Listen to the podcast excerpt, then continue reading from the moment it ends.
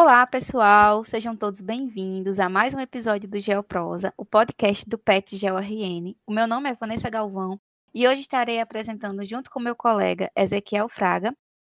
Hoje estamos recebendo mais um convidado especial, o professor Alex Hatz, que é antropólogo e geógrafo, professor da Universidade Federal de Goiás. Seja muito bem-vindo, professor. Desde já nós agradecemos a sua participação. Boa tarde a todas as pessoas que ouvem, né, que organizam esse podcast, especialmente aqui nesse momento a Vanessa Galvão e o Ezequiel Fraga. Estamos muito agradecido pelo convite, porque eu acho que essas ações, que no meu entendimento são de extensão e muito contemporâneas, elas têm mais que ser feitas e replicadas. Muito obrigado. Agora, professor, nós vamos dar início à, à entrevista. E, e, o tema que foi escolhido por nós é o tema de junho né, e a diversidade. E trazemos essa pauta para dar visibilidade, para além de junho também. Então, o primeiro tópico é o mês de junho, a história por trás de sua escolha como mês da diversidade. E a primeira pergunta seria: apesar das sucessivas tentativas de invisibilidade por parte da sociedade, a comunidade LGBTQIA, está presente em toda a história da humanidade. Um dos pontos marcantes dessa trajetória ocorreu no dia 28 de junho de 1969 em Nova York, quando no bairro de West Village, membros comunitários cansadas da forte repressão policial sofrida participaram da revolta de Stonewall. Desde então, Tal mês se tornou um mês de luta e comemoração em defesa da liberdade, orgulho e pela diversidade, dignidade. Diante desse cenário, quais foram os avanços que a comunidade LGBTQIA+, apresentou desde então? Quais são as principais pautas que ainda precisam ser discutidas também? Antes né, de compreendermos o, o momento atual, eu preciso fazer duas observações que espero que sejam breves. Uma é que esse grande conjunto, né, que nós hoje chamamos de LGBTQIA+, e há outras denominações, segmentos, já existe há muito tempo, então eu não vou fazer histórico agora aqui, mas essas pessoas e grupos dissidentes da norma, né, da norma de gênero, da norma sexual, da norma afetiva, existem há muito tempo, não necessariamente com esses nomes, e aí nós chegamos a, a, a essa conjunção agora, muitas agressões, mortes já tinham acontecido, inclusive no Brasil, na década de 70. Havia um delegado de São Paulo chamado Riquete que as cenas registradas da perseguição dele às travestis, com muita violência física. E tudo isso é um grande processo que vem no bojo dos movimentos dos direitos civis negros, das feministas, em vários lugares do mundo, né, ocidental e ocidentalizado, para chegar nisso aí. Né? Nada acontece, tomar proporção, tomar, por exemplo, a parada LGBT de São Paulo, né? se não fosse todas essas, essas lutas, essas mortes, essas vidas. Né? E aí a gente chega nessa sigla, que também gostaria de falar dela, que ela não é um mero jogo de letras, apesar de que algumas pessoas simplificam isso. Elas não só, elas são sobre gênero, sobre sexualidade e sobre performance primeira parte, o LGBT, o LGB, muito no campo da sexualidade, né, do ser lésbico, ser gay, ser bissexual. O L veio para frente em 2007, na primeira conferência de Estado Nacional LGBT, com a resistência de alguns homens, principalmente homens brancos, de, que eram L, né, GLS, GLBT e tal, e abrigadas na bandeira do arco-íris. Né. A segunda parte é muito no campo do gênero, né? travestis, transexuais, mulheres e homens trans, pessoas não binárias, que usam a bandeira, por exemplo, azul, branco e rosa, né? o azul masculino, o rosa do feminino e o branco neutro. O que é mais queer, intersex, assexuado, queer é uma tradução difícil nos Estados Unidos, é um termo em inglês, é estranho, mas para nós aqui também, é para eles e nós é o bicha, né? O viado, porque é o que é, que é estranhado, né? intersex, pessoas que têm na sua construção corpórea elementos masculinos e femininos, e outrora tiveram outros nomes, e assexuados, né, que demarcam sua posição em relação ao, ao desejo sexual. Né? Performances, como o caso da drag queens, a distinção cis e trans, não cis são as pessoas hegemônicas que têm é, que se, aceitam o sexo que foi o gênero designado na infância, e tem outras denominações que são coloquiais que não necessariamente vão entrar para siglas, mas têm muita força política, no nosso caso acadêmico, negro gay, bicha preta, criança viada. Então, tem gente que não compreende, não se preocupe. Se eu quiser compreender o mundo pentecostal, católico, cristão, suas subdivisões, como eu faço? E não preciso usar siglas. A dificuldade não é a questão de ter siglas ou não ter siglas, letras ou não ter letras. É que todos esses nomes e letras são políticos. Então, avanços, né? O primeiro avanço é viver. A pessoa LGBT que é mais estar viva. Esse é o primeiro avanço. E como se diz no movimento negro brasileiro, estadunidense, Black Lives Matter, é respirar. Ou seja, você poder viver, você poder ir e vir em determinados territórios a gente sabe que cada grupo tem potenciais e possibilidades outros não têm. Os espaços públicos são vedados para mulheres, né, as esquinas, né, ou só são permitidos à noite para certos grupos. E, em termos políticos, visibilidade, sim, que tem a ver com essa data, de pessoas que se colocaram, né, e aí, mais uma vez, o caso das travestis, das transexuais, é o que mais tem que ser lembrado, porque elas se colocaram bastante, né, foram as que mais foram agredidos desde o riso até né, a violências físicas maiores, visibilidade, direitos, a, a, o reconhecimento de que né, essas vivências, práticas dissidentes não era doença. Só em 85 a Organização Mundial de Saúde retirou a homossexualidade, que tinha um nome da, da, lista de doenças, que, e outros direitos, como foi sendo né, o direito ao, ao, à união civil, em 2012, né, e a Agora, a correlação da LGBTfobia com o do racismo para poder criminalizar né, a LGBTfobia, né? Acho que tem uns quatro anos aí, mais ou menos. E ampliação das possibilidades, seja nos espaços, nas organizações privadas ou públicas, no mundo privado, mais visibilidade, acesso, publicidade, música. É um, a música é um grande acontecimento, a presença de gays, travestis, trans, né? também na no mundo acadêmico e político. Foram eleitas muitas pessoas travestis e transexuais na eleição passada, como também quilombolas indígenas. É, algumas figuras com muito destaque, uma deputada Érica Malunguinho, do, do pessoal de São Paulo, e a vereadora Érica Hilton, mas também outras pessoas em outros lugares, né, Nordeste, é, a vereadora Ben Briola, em Niterói, todas com, com muito trabalho, muitas guerrilhas e sofrendo também bastante discriminação. E no nosso campo, na universidade, uma coisa mais recente, entrada de travestis transexuais na pós-graduação, algumas sem nenhuma política pública, e agora está começando a ter alguma política pública de vagas, né, vagas adicionais para elas. Por exemplo, no programa de antropologia que eu trabalho, na última seleção, nós tivemos as vagas para negros, indígenas e quilombolas, que é da universidade, e vagas para travestis e transexuais. Então, é bastante avanço, mas é muita coisa por fazer ainda.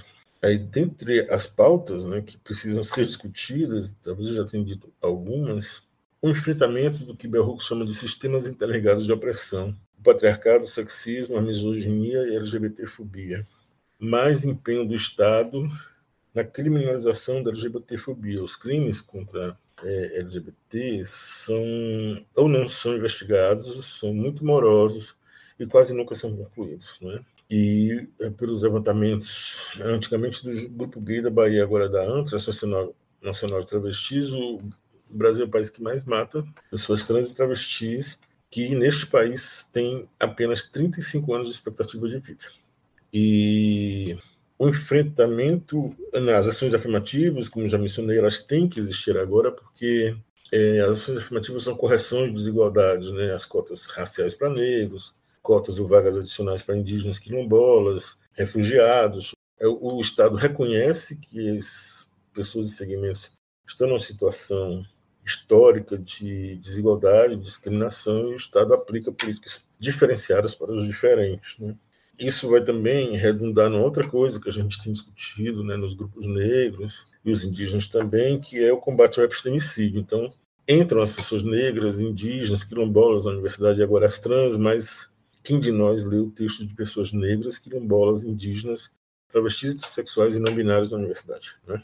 É uma outra batalha, porque se deixarmos as coisas como estão, a maioria dos textos vão ser de homens brancos, euro, euro-brancos, euro-descendentes, mulheres, né, todos e todas cis, e eventualmente como episódio. Eu digo isso, mas como quem levou 20 anos para conseguir fazer uma disciplina, né, que eu fui aumentando um pouquinho, né, pela segunda vez colocando autorias trans, já colocava autorias negras há bastante tempo, indígenas, né, com uma turma que tem né, 25 pessoas na pós, que são maioria negras, quilombola, alguns quilombolas, três pessoas de, de um país africano de etnias diferentes, quilombolas já falei, três indígenas de etnias diferentes, todos três grandes pesquisadores intelectuais indígenas, e os indígenas têm uma associação brasileira de, de indígenas antropólogos.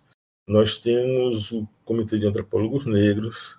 Então, em breve, aguardem, vão surgir os, né, os comitês de cientistas sociais ou de outras áreas trans, né? Isso na geografia é bem mais lento. Geografia tem quilombolas e alguns negros. Tem movimento nas geografias negras.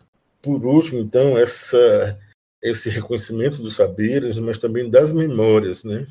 de ativistas, como por exemplo no caso Stonewall, que durante muito tempo foi narrado como se não tivesse a presença né, feminina, em travesti nem trans, e tem sido destacado o papel da Marsha P. Johnson, negra da Silvia Rivera, porto-riquenha, grandes ativistas, tem documentários sobre elas, fotografias, ou seja, por que, que elas não eram né, narradas, inclusive tem uma cena muito difícil, assim, de Silvia Rivera sendo vaiada por gays, né, num, num, ato público, né? E o que mostra que muita incompreensão, né, da hegemonia branca no mundo LGBTQIA+, né? Então, muitas pautas, uh, quem chegou chegando são os indígenas LGBTQIA+, né? Drags, caciques, trans, cantoras, né, lésbicas, indígenas, é, antropólogos, lideranças, todos envolvidos com a questão dos territórios, uns filhos de grandes lideranças conhecidas nossas e tal. Então, no Brasil, acho que o sujeito coletivo de mais ressalto hoje é os indígenas LGBT. Perfeito, professor. Os avanços políticos, eles conseguem abranger todas as pessoas que se enquadram na sigla? Existem membros que são mais inviabilizados que outros? O senhor considera isso? Não, esses avanços não englobam todos, porque a visibilidade ela é processual, a forma como pessoas e grupos colocam demandas é processual, depende né, da organização, depende de como essas demandas políticas são colocadas, depende de negociações e de enfrentamentos. Né? Nenhuma luta de grupos subalternos no Brasil existiu só com conflito, existiu também com negociações. E dos dois lados, as duas maneiras se perde. Né? Mas, por exemplo, eu não mencionei quilombolas, né? É, eu não vou dizer LGBT, mas sei de quilombolas gays e, e trans. Não importa para nós se é o caso de uma pessoa ou de grupos enormes, se é uma coisa que acontece com uma pessoa ou uma parada de um milhão de pessoas, né? É, não é ser minoria, maioria que importa. Claro, isso tem uma contrapartida, inclusive territorial, muito importante, espacial. Mas né, se houver uma pessoa LGBT em qualquer ponto do espaço, essa pessoa tem que ser preservada. Se ela estiver sendo agredida, ela tem que ser defendida e a gente tem que solidarizar, se deslocar, entender o que está acontecendo e tal. Então, uns são mais invisibilizados que os outros, né? Eu penso que são as T, né, as pessoas trans, né? As pessoas intersex e assexuadas, né? trans, tanto mulheres trans, mulheres travestis, pessoas não binárias, né? e esses segmentos indígenas e quilombolas LGBT é, pessoas negras LG e B, várias têm reconhecimento, mas as trans negras também é um movimento recente, né? A professora Meg Rayara Gomes de Oliveira, da Universidade Federal do Paraná, tem um artigo, Negra, né, travesti, doutora, porque você não me abraça, falando dos problemas na comunidade negra de não desenvolver empatia né, com, com as pessoas trans, né, também negras. Outra coisa é que é, é histórico, mas a gente tem que extrapolar, né? o circuito artístico, o circuito cultural, né? é onde se vê mais a presença negra, né? O Rita Negra também é LGBT, né? Mas fora desse segmento, nós temos dificuldades de reconhecimento, né? Então, é um processo de ampliação. Tem pessoas de dentro né, desse vasto grupo aí que não, às vezes não, não olham para o outro lado, né? Então, se eu sou branco e gay, eu não me interesso pela situação de negros gays, né? Eu fico no fetiche com, com homem negro ou com mulher negra, né? Então, são discussões ásperas, mas também muita vivência, muita construção, né? muita criação também. E é isso. Bem acentuado, professor. Agora nós vamos abordar a questão da representatividade por ela mesma ou pela questão lucrativa. Assim sendo, de acordo com a Insert Tendências e Estudos de Mercado, a comunidade movimentou cerca de 150 bilhões de reais por ano, assim demonstrando para o mercado seu poder de compra. Por consequência, muitas marcas acabaram utilizando desta, assim como outras pautas sociais para aumentar a lucratividade e os holofotes. Perante o exposto, como identificar quais as marcas que realmente estão dispostas a ajudar a comunidade? A princípio, nós estamos num sistema capitalista, né, transnacional, que envolve todo o sistema mundo, e dele é difícil escapar, é possível, mas não ser diretamente né, do, dos, dos, processos principais do capitalismo, mas esse capitalismo, desde né, a modernidade, vem acompanhado da escravidão, do patriarcado, do racismo, que sistemas combinados de opressão, né?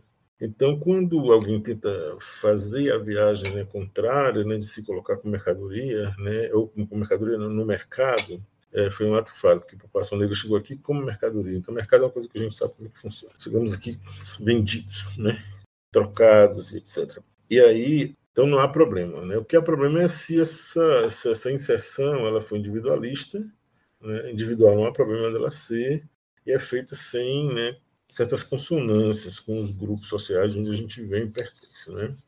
E também não são só marcas que eu vejo hoje, né? talvez 20, 30 anos atrás era assim, a gente identificava a, a revista tal, abriu um espaço, né?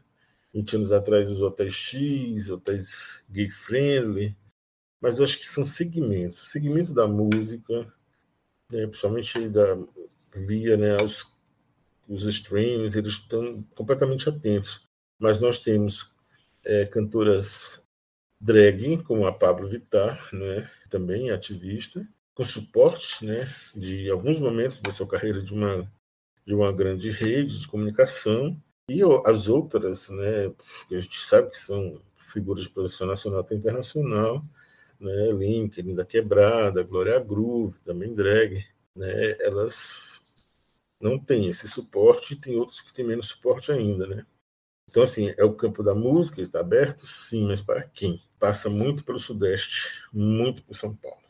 Né? Tem uma dimensão regional nesse país. A área de cosméticos, né? Ela tem, tem vários grupos sendo apoiados, tá? não acompanha, mas né, vestuário também, roupa, moda, que na verdade no que se chama moda sempre bebeu muito nas periferias, nas nos grupos marginalizados, né, ditos marginais. Então, não tem jeito. O que, o que a, a pessoal produz né, nas periferias, né, desde né, modelos masculinos e femininos, vai para o grande mercado. Né? E também a televisão, principalmente, é fechada. Né? Agora a gente está tendo séries né, com participação de algum tempo né, dos Estados Unidos, de drags como a RuPaul, de atrizes como Lavigne Cox, e no Brasil a gente está tendo, teve a primeira fase da As Manhãs de Setembro com o Lineker, com uma equipe bastante presente LGBTQIA, inclusive no roteiro, né? E a Linda Quebrada participou também de uma, mas isso é TV fechada, porque o hábito é outra coisa, né? É verdade. Eu posso até citar a atriz Victoria Estrada, que está até inclusive na Dança dos Famosos. Ela e sua namorada, elas fizeram recentes muitas campanhas aí de dias de namorados, acho que foi pro Boticário, saíram em revista. Então, assim, tem, até que tem algumas marcas também que uhum. trabalham essa importância, né? Outros setores, né, eles vêm influenciando e são influenciados pela comunidade LGBTQIA+. São os meios midiáticos, né? principalmente com o advento do mundo online. E, sendo assim, como é que esses meios de comunicação podem ser utilizados para contribuir com essa luta? Aqui é o campo do audiovisual, da internet, né, combinados, que são vários suportes, vários formatos. O cinema, os documentários, então a gente encontra disponível, na verdade, nem sempre gratuito, mas vamos dizer assim, dois terços a gente consegue encontrar porque é muito interessante, muito necessário essa literalmente essa projeção, né, se ver nas telas, né? Ainda é muito comum que um homem cis faça um papel de uma trans. Há muitos filmes, inclusive alguns bons como isso. Um filme negro importante, né, que foi Moonlight, o, o, o ator não é gay. Né? Então, assim, incrível filme, fantástico, uma, uma poética, né? tem a ver com uma peça, uma transposição de um, de um campo né, artístico para outro. Mas por que não colocar um ator gay? Os Estados Unidos têm ator negro gay. E não é só porque ator negro gay, por isso que entra a representatividade, é porque ator negro gay com perfil e qualidade para fazer aquele papel. Que se a gente usa a ideia de representatividade como se você precisa colocar uma pessoa negra, isso vira figuração, isso não é representatividade. E às vezes tem, por exemplo, a gente falava muito isso nos movimentos negros, uns 10 anos atrás, até um pouco mais, é assim, fui chamado para tal mesa, vou ou não vou, sabe? Porque a gente tinha noção de que podia ser usado para fazer figuração, sabe? A universidade queria um professor negro, que apoia, que trabalha com, sabe? Nossa, a gente foi muito usado nisso e hoje corre-se muito risco. Não condeno ninguém, como já disse, que vai para o mundo privado, né? Inclusive, o pessoal que eu conheço da música, teatro, cinema, tem mais aqui, está indo também, né? Por exemplo, hoje nós temos mais de 20 cineastas negras trabalhando. É desconhecido? Em parte é, né? Eu conheço mais de 10, por um acaso, porque trabalho né, intelectualidade negra, Rio São Paulo, é, mesmo sendo no Nordeste, né, de Fortaleza, youtubers negros, youtubers LGBT, negros LGBT, né, Murilo Silva, é bem menos a quantidade de lésbicas negras, porque existe uma questão específica se lésbicas negras querem realmente essa visibilidade, não é apagamento, é uma outra coisa. Então, no Instagram, nas páginas desses YouTubes, artistas, ativistas, grupos, né, a página indígena LGBT é incrível. Coisas dos Estados Unidos, do Canadá, da Bolívia, movimento maricones, indígenas, muita, muita, muita coisa importante nesse campo. E só uma coisinha, essa coisa do documentário, como disse, né, então, que, que faz a passagem, né, memórias, figuras antigas, envelhecimento, né, poder conhecer certos autores, certas autoras. Né, a Meg Hayara, a professora que mencionei, tem um documentário sobre ela. Então, se eu quero mostrar Meg Hayara, mostro um documentário, um texto dela e discuto em sala de aula. Hoje a gente tem um repertório mais ampliado. Professor, o senhor poderia indicar uma página assim, como o senhor falou, da, dos indígenas? Bom, eu lembrei de algumas pessoas, né? Murilo Silva, do. A do Murilo tem um nome bonitinho, é, é Mundo, Muro Pequeno essas grandes figuras que têm muita visibilidade, como a Pablo, é importante olhar, porque a Pablo é bastante politizada. Pablo, nesse ano eleitoral, já colocou a posição dela. Ela fala assim: pode me chamar o Pablo, a Pablo, mas contanto que no Neguinho Sul, né? Ela fala menos da negritude, mas se coloca. Tem um clipe fantástico sobre isso, né? De como sofreu agressões na, na escola. Então, a, a página desses artistas, desses artistas, para mim, é, é, um, é um respiro, assim, né? de pessoas né, que estão trabalhando em teatro e, por exemplo, vai ter uma peça dirigida por Rodrigo França, que já fez Big Brother, sobre uh, Jorge Lafon, né? Uma coisa assim, presente verão. Então, a página dele hoje, da drag que vai fazer Areta, agora esqueci o nome dela, São Paulo, é, eu vou acompanhando, sabe, vendo como é que está acontecendo a peça, porque eu também estudo um pouco da trajetória do Lafon, então, isso são. são vou lembrar a página da parada, por exemplo, né? Agora, paradas, milhares de fotos é outra história. Né? Eu não estou lembrando de mais, mais alguém assim, porque gente, às vezes a gente também tem. Não existe hoje uma organização negra LGBT, tem a rede afro LGBT, mas ela não está uma configuração que eu tinha cinco anos atrás. Mas tem a página também, Rede Afro LGBT. Agora, se você for fazer propaganda da minha página, no meu perfil, eu trabalho com esse repertório de temas de raça, gênero, sexualidade espaço por uma veia artística política. Então, de vez em quando eu faço umas postagens, são pequenos versos, falo assim, tem gente que tem gênero, que faz gênero, tem gente que desfaz. E aí isso é comentado, isso é discutido. Então, assim, outro de um grande artista não binário curtiu esse post, replicou e falou, putz, eu tô mexendo em que mesmo? Mas tem, tem, tem muita coisa para se ver, assim. Por exemplo, São Paulo, que é a minha experiência, foram oito anos, eu continuo indo a São Paulo, fazendo trabalho com esses grupos neste campo. Tem as festas, tem os grupos né, artísticos das festas Ballroom, Vogue, a festa Amém, foi enorme agora esses dias.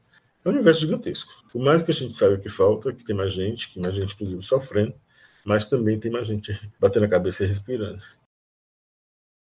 Professor, como o, você tinha dito, é muito importante a gente dar essa visibilidade para todas as letras da sigla, né? Como o senhor, uhum. o senhor mesmo citou, é, a série Vogue também trouxe muita visibilidade nessa última década, né? De pessoas trans, negras, travestis. Eu vejo como um, um marco importante na indústria cultural pelo alcance que chegou, não Sim. como se não houvesse, porque já haviam obras antes, mas ela quebrou a bolha, digamos assim. Sim, sim, literalmente quebrou a bolha, né? E é um trabalho também de muita gente afinada, interessada. Agora, o campo da imagem, ele é ardiloso. Existe um livro chamado Ardiz da Imagem, de uma dupla muito interessante da FMG, a Nubia Pereira Gomes, já falecida, e o Edmilson Almeida Pereira, é que todas as imagens, por exemplo, negras que foram produzidas no século XIX, no século XX, elas são aquelas fotos de estúdio, de escravizados, de baianas nos tabuleiros. Então, a gente tem já repertório de como se quer a imagem dessas pessoas. Nos Estados Unidos tem uma teórica que chama de imagens de controle, a Patrícia Hill Collins. Então, assim, né, no Brasil, a doméstica, a mãe preta, o atleta viril. Então, tem que ter muito cuidado, porque a imagem pode ser essa, entendeu? O gay risível, né? E aí, negro e gay, por exemplo, parece contraditório, porque todos os negros deveriam ser, né? Hipersexualizados. É, por exemplo, um personagem que me incomoda, apesar de que, ao mesmo tempo, me, me chama atenção, é né, o Eric, o garoto negro de Sex Education, né? Eu vi só a primeira temporada, porque ele procura o afeto do homem branco agressivo. Não precisa. Ninguém precisa passar por isso, né? E aí eles falam contrastes assim daquele casaco marrom sem graça e Eric todo maquiado com turbante. Então assim, é de um exagero que não precisa mais representar dessa forma, né? Não precisa. O, mas o série, a série Pose foi uma coisa incrível.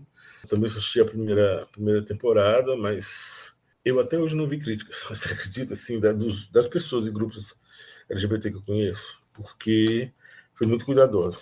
Muitas memórias para quem tem como eu, né, mais 55 anos, lembrar das primeiras pessoas que a gente conheceu soropositivas, né, dos medos que nós passamos e daquela festa, né? Então é isso, assim, é como, como é uma aí é uma das melhores imitações da vida, né? Mas de fato, assim, eu acho que a gente vai ver mais, sabe, assim, biografias, a gente vai ter mais mais coisas, assim, né? e, e de fato algumas coisas dão, dão lucratividade mesmo.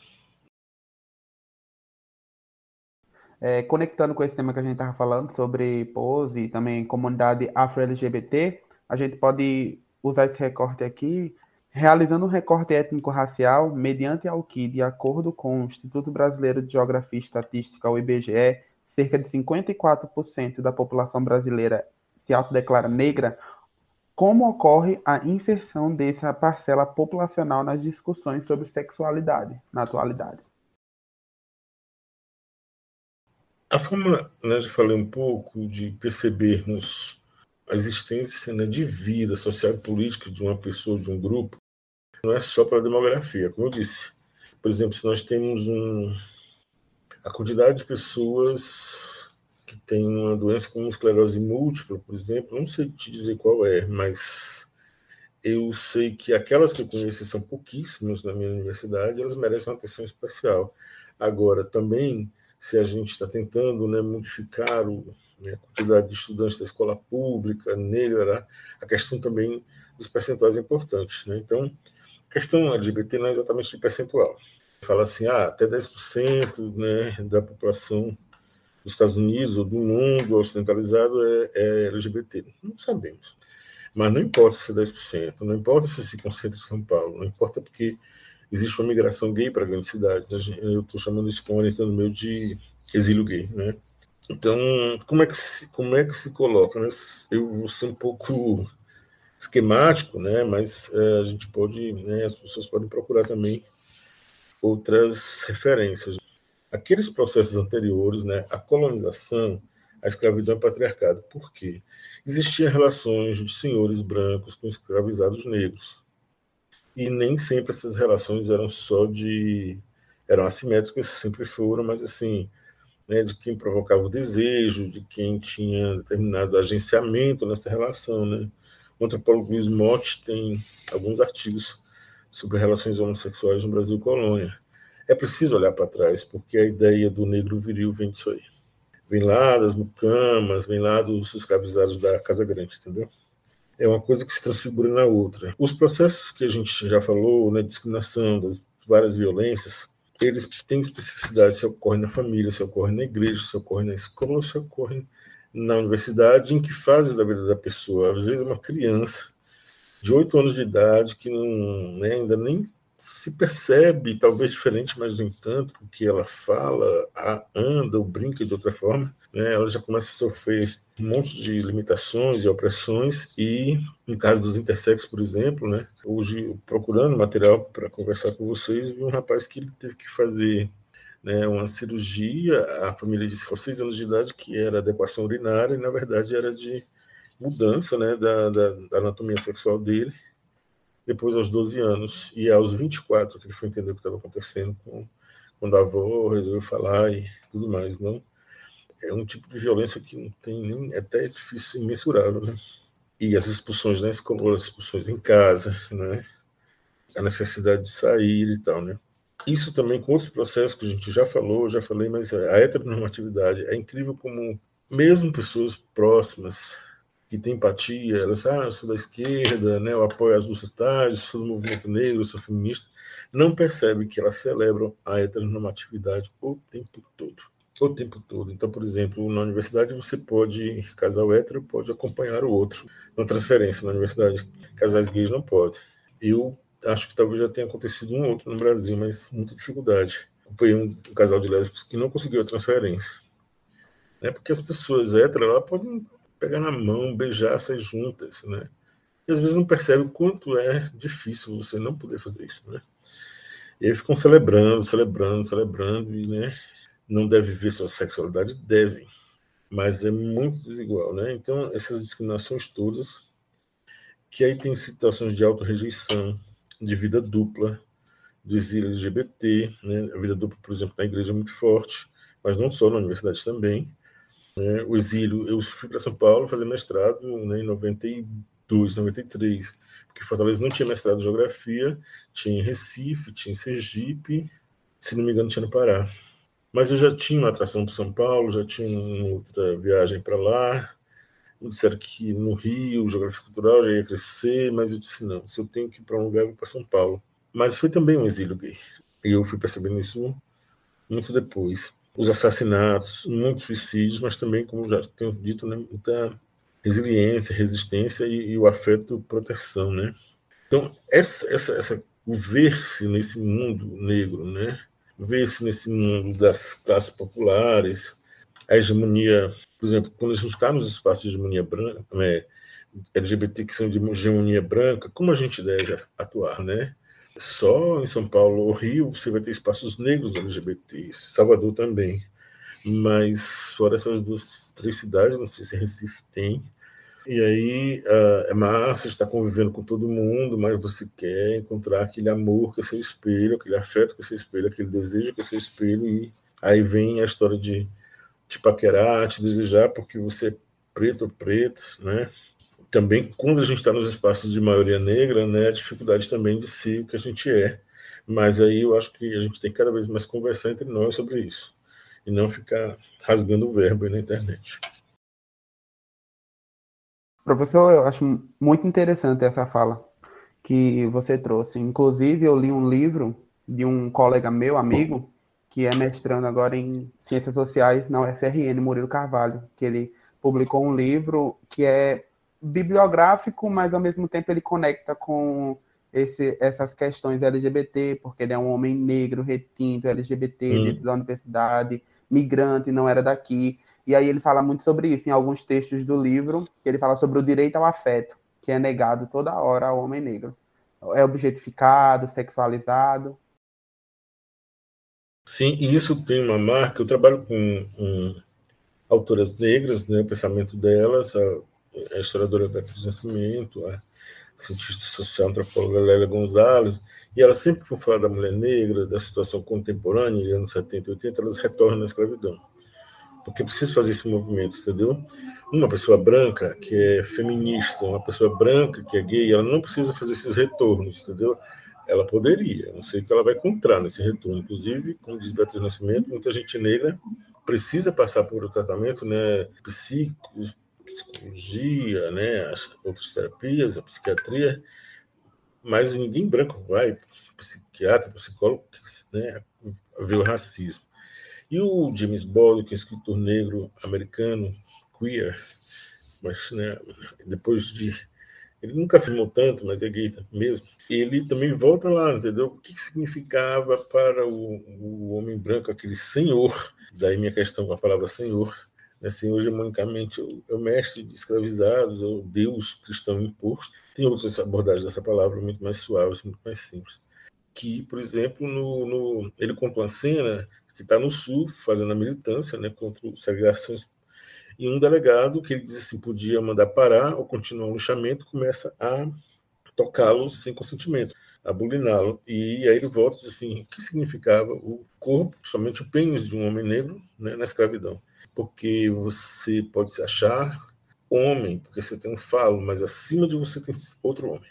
No livro da Toni Morrison, O Olho Mais Azul, o casal está namorando, a Piccolo e um rapaz na beira de um rio, tranquilos, e chega um grupo de rapazes brancos e forçam né, com armas porque o rapaz é violente. Né? Ou seja, tem, tem outro ser do mesmo gênero que você, mas que está acima.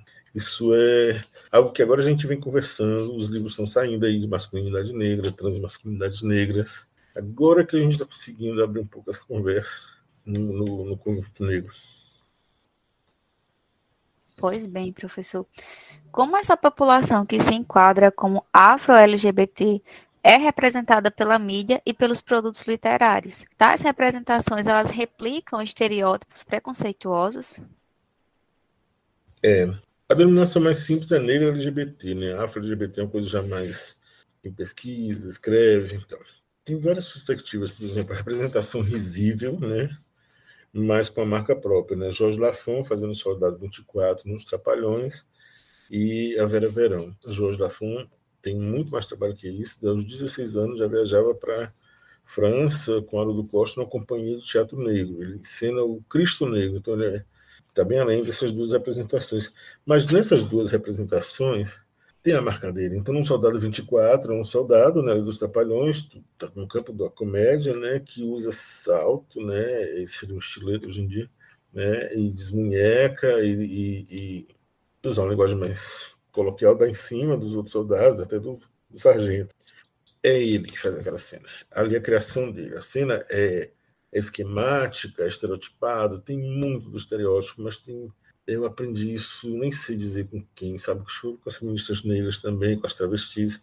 Ao subir naquele salto, aquele é um palanque, entendeu? Então você, você realmente se monta, você realmente começa a, a perceber que né, aquele corpo ali foi você que construiu. Se diretor disse faz assim, roteirista escreveu assim, mas é você que faz. E aí, para mim, a, o quadro melhor da Vera Verão, mais interessante, é quando ela representa uma mulher, né, quer dizer que é quase uma mulher, né, com roupas e referências ao bloco afro aí. É uma mulher negra. E as figuras né, do, do, do abre-alas dos carros, né, que ele vai, poxa, não é uma mulata, né, é um homem. Mas, por exemplo, numa das, das abre-alas, ele está né, aqui na, na, frente da genitália com um, um, uma placa de rua apontando para baixo e com traço vermelho, ou seja, como se aquele falo tivesse proibido. Entendeu? Então, assim, isso é dele claro, de sua equipe, sua equipe de trabalho, né? Então, inspirado em outras figuras que já fizeram isso antes. Né? Então, é uma representação bem estereotipada, mas há uma espécie de. não é reversão do estereótipo, é de deslocar. Com qualidade, mas também ainda, como eu mencionei, por exemplo, né, com a hegemonia branca, com a hegemonia masculina. Né, o fato do homem, né, o rapaz negro lá de Moonlight ser hétero. Né? Por exemplo, o livro Madame Satã e o filme, né? É, o livro foi uma entrevista que um ex-diretor de novelas da Globo fez com ele, então a gente não sabe qual é a pergunta, qual é a resposta, quanto ele interferiu, mas é importante ter aquele livro. É, saiu no ano que Madame Satã morre, e aí o diretor, Karim Ainus, né, é um nome branco árabe, né, é, cearense, que vai fazer o filme, pega um, um, né, um pedaço, Lázaro, que é hétero, faz com uma intensidade que ele mesmo disse que acho que nunca mais vai se colocar dessa forma. Então, é fantástico, mas não são pessoas negras gays, por exemplo, à frente, né? É o filme Sócrates, que um garoto periferia perde a mãe, entra num desespero, a assistência social quer que ele volte, né? Tem uns 17 anos e ele, ele fica com um garoto, né, também periférico, um garoto claro, que depois também meio que deixa ele à mão, mas muita dor, muita violência. Velha história de filmes com gays tem que ter morte, agressão e suicídio, né? Então, no caso dele, o final é menos trágico, mas é uma repetição de narrativas que a gente não precisa mais. Com muita, muitíssima qualidade, aí eu vou puxar a brasa para minha sardinha, a peça Cartas da Madame Satã, da Companhia Os Crespos de São Paulo, em 2015, que foi toda trabalhada com é, depoimentos né, é, de pessoas é, travestis, transexuais encarceradas. Eu participei da formação de atores, com textos, né, durante três dias. No final ficou um ator só. Ela foi montada em vários lugares e tal, assim, então de uma qualidade, né? E essa peça que vai ser agora, com certeza que o trabalho que o Rodrigo fez na comunidade negra também é muito bom. Então já existem várias pessoas e grupos com muita qualidade no Brasil inteiro, fazendo né, em Minas Gerais, faz Madame Satã, né, atores individualmente, então assim. Os estereótipos são replicados, sim, em inúmeras situações, né? Nas novelas, nos filmes, nos stand-ups, nas redes sociais. É, como já comentei, né, o caso dos gays, das mulheres, das travestis, muito risíveis, hiperrisíveis, hiperafeminadas, histéricas, dependentes e solitárias, em alguns, inclusive, fazendo muito sucesso, transpondo do teatro, do stand-up para o filme, e o contrário nem sempre existe, né? Então, né, às vezes é muita coisa, mas a gente consegue hoje, eu acho que também distinguir, saber organizar os pensamentos, dar, dar ordem a tudo isso que a gente está conversando, também as, as, outras fontes, né, outros relatos, outras narrativas, outras músicas, outros artistas. É muito importante que a gente hoje possa fazer isso. Isso, isso eu celebro. Muito bem colocado, professor. Vamos finalizar agora o nosso episódio com outra pergunta, que é, existem alguns autores que podem ser citados como bons retratadores da realidade da comunidade afro-LGBT. O senhor teria algumas indicações a fazer? O, o professor teria? Eu já mencionei algumas né, dessas biografias, a de Madame Satã, feita por Silvan Paeso. Tem uma bem recente, de cintura fina, que é de Fortaleza. Ela foi para BH é, aos 20 anos e viveu aquele período nos 40, nos 50, viveu até mais que isso. Numa série da Globo, né, a Ilha Furacão, ela foi representada por um homem branco. Entendeu? Então, assim, né, pelo Matheus Nartergueio, que podia ter declinado o papel. Então, agora tem essa biografia acadêmica, muito importante. Tem um livro incrível chamado uh, Guardei no Armário, do Samuel Gomes. Samuel Gomes é um rapaz negro da igreja, artista, que né, no processo de vida ele vai para a universidade particular, com, com né, bolsa do ProUni, e logo no meio do curso, para o final, ele consegue trabalhar numa grande empresa, começa a se afirmar gay na igreja, trabalhar o corpo, né, e tal. E ele é convidado a sair da igreja. Ele é recusado em casa, mas depois de muitas questões, inclusive da, né, da, da ascensão profissional dele, ele retorna para casa, né, e continua, se não me engano, evangélico. Ele tem os livros autorais, né, Transfeminismo da Letícia Nascimento, outro também chamado Transfeminismo da Jaqueline Gomes Jesus, uma psicóloga, né, é Transfeminismos, Teorias e Práticas coletâneas, por exemplo, a, a feminista lésbica americana Audre Lorde, saíram três livros dela no Brasil no passado, e ela escreve sobre isso. Ela fala assim: Eu sou negra, lésbica, mãe de um garoto, de uma garota, poeta e guerreira. Né? Ela está na base daquilo que a gente chama interseccionalidade. Sai um livro da Cinco Contínuo chamado Transmasculinidades Negras, Vai sair um outro agora também do qual vou participar. A pesquisa da Meg Rayara Gomes, que é o, é o Diabo em Forma de Gente. Meg trabalha a questão de gays afeminados, bichas, né, viados e bichas pretas na educação. Uma das grandes questões é se a gente sofreu tanta homofobia e transfobia na escola, por que, que a gente está na educação? Então tem uma, uma questão a mais. J. Mambassa, que é não binária, que tem trabalhado na questão né, da descolonização do corpo. E vamos dizer que eu posso incluir nessa lista, eu escrevo menos. Meus orientandos não querem trabalhar com esses temas. Tive um mestrado sobre os territórios LGBT de Goiânia em 2005 e agora, em 2022, o trabalho sobre é, negros gays do interior de Goiás e de outros estados que migram para Goiânia. Então, é um tema que pouca gente quer, mas está aumentando, nosso departamento está aumentando. Né? Então, é um cenário animador.